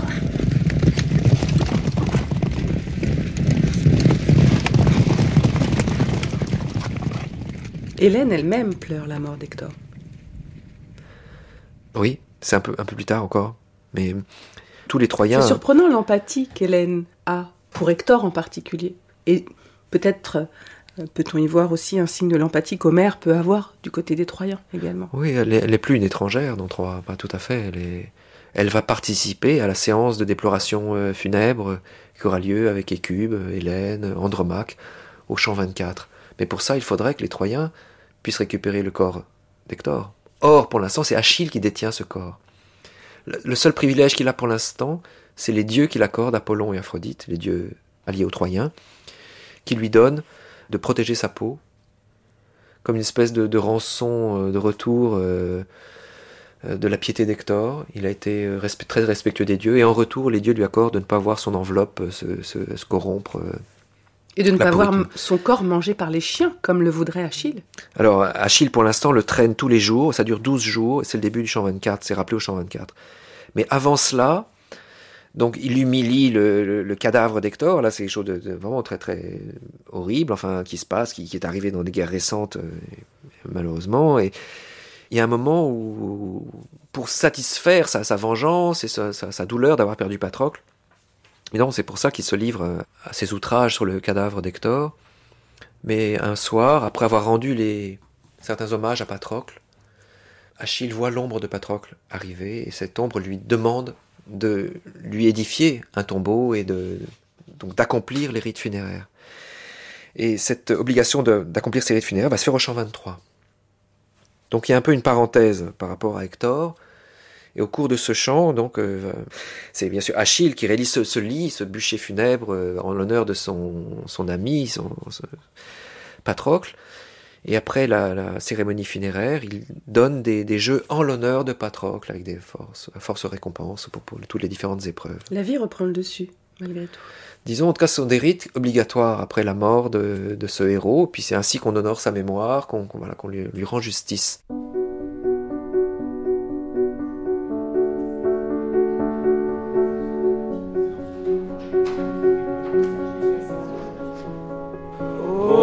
se patrona pitesena nax andron agamenon doce de merionei provincakeon auta eros tal dubioi che orri idu per leicales etlon.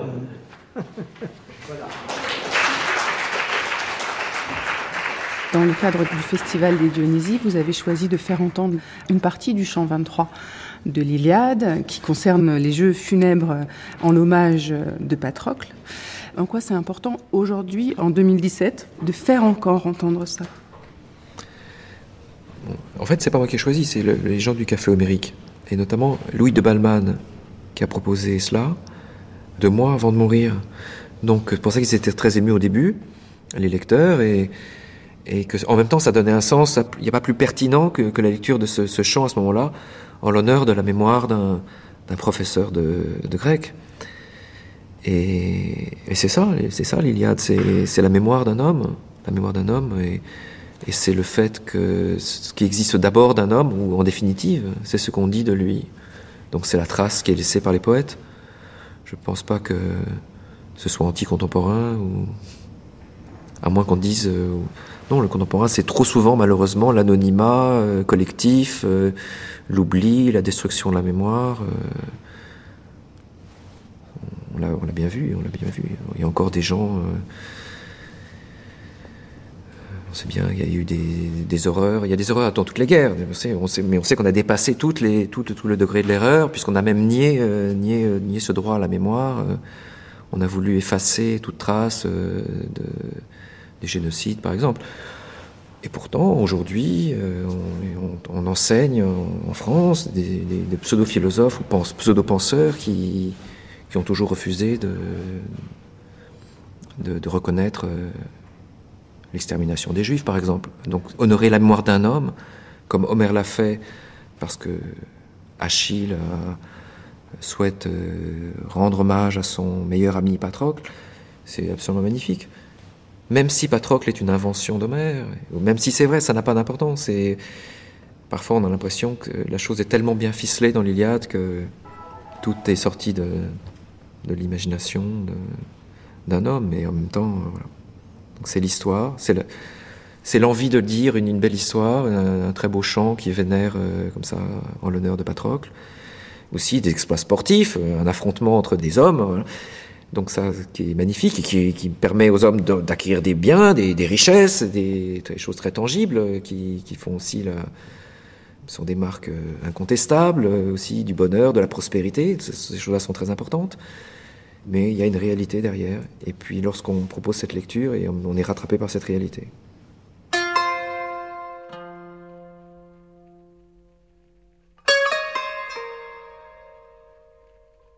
Mais reste le cadavre d'Hector.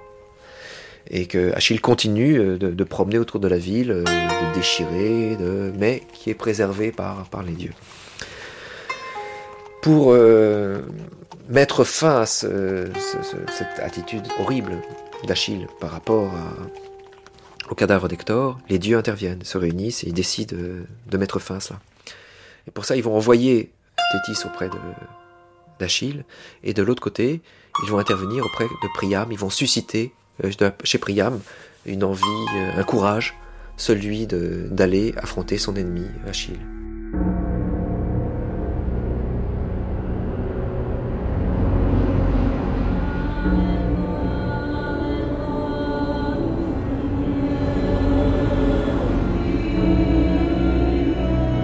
Tout le malheur est sur moi. J'engendrai dans la vaste Troade les plus vaillants des fils. J'en avais cinquante. Tous ont eu les genoux brisés par Arès le farouche. Pas un, je le dis, ne me reste. Zeus régnant sur l'Ida, Dieu très haut, très glorieux, notre Père, donne-moi d'obtenir amitié et pitié chez Achille. Accorde-moi l'oiseau messager aux ailes rapides, celui qui t'est le plus cher et dont la force est suprême, volant à droite, afin qu'après l'avoir vu, je me rende en confiance au vaisseau des Argiens dompteurs de pouliches. Zeus, dieu de ruse, entendit la prière de Priam. Il fit paraître l'aigle noir, le plus parfait des présages. Volant à droite, il fondit sur la ville. Et ceux qui le virent ressentirent la joie, la chaleur dans leur cœur, dans leur âme.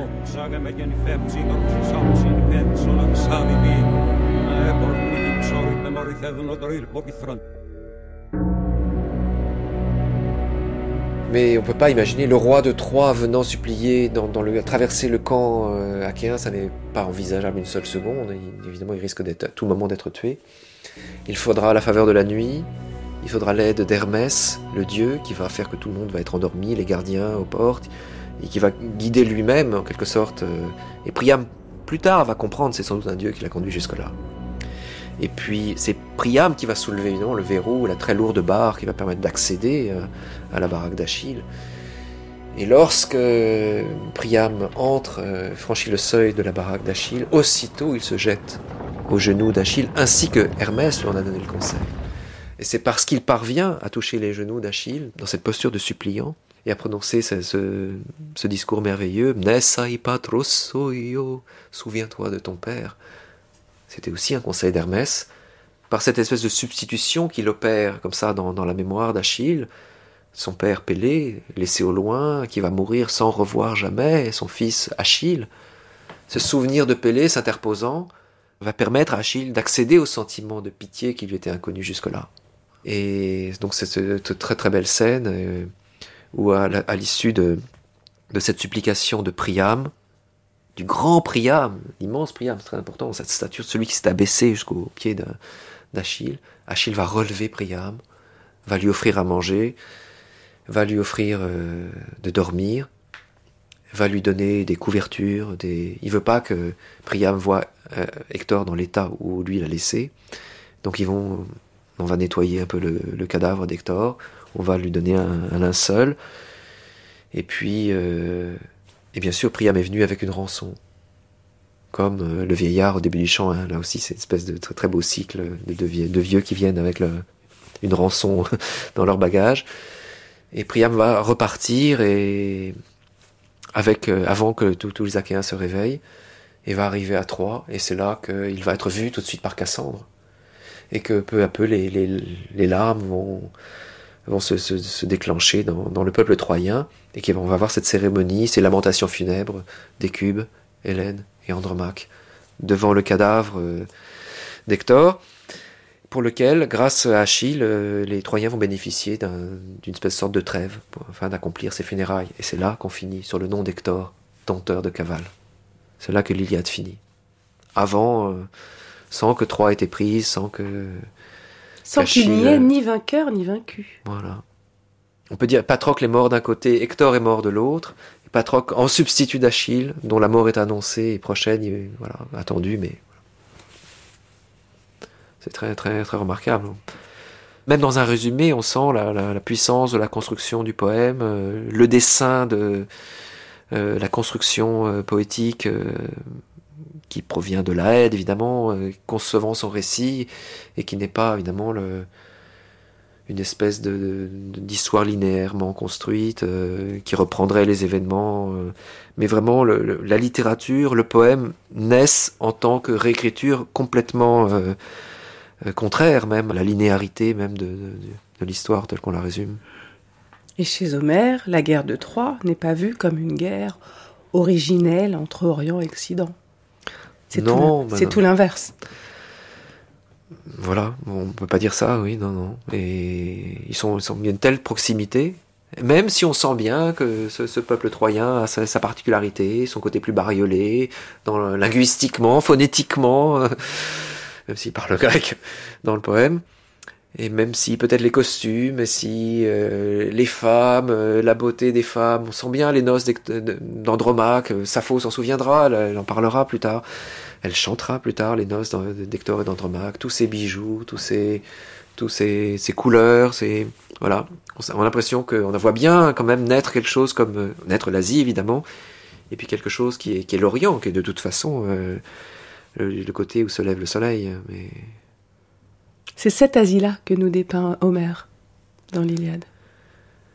Elle est là, elle est en tout cas dans, incarnée dans, de la manière la plus pathétique, dans, dans la réussite, l'opulence, la, fécondité, la prospérité d'une ville destinée à, être détruite. Donc c'est de même que les héros sont, sont magnifiés, vantés dans leurs actions, est saisi au moment où, finalement ils ne laissent plus que leur nom et où ils disparaissent. Donc c'est un éloge de la vie, évidemment, et de, de sa beauté, de, de, des actions qui, glorieuses qui peuvent être accomplies, et non pas du tout, il euh, faudrait pas du tout rabattre ça du côté de la destruction, de la guerre, et de... Voilà, ça serait, ça serait la grande erreur. Parfois, il y a eu des débats en Grèce il y a quelques années, euh, encore euh, récemment, comme, comme quoi l'Iliade enseignait la guerre et le goût de la guerre. Pas du tout. L'Iliade est un éloge de la vie.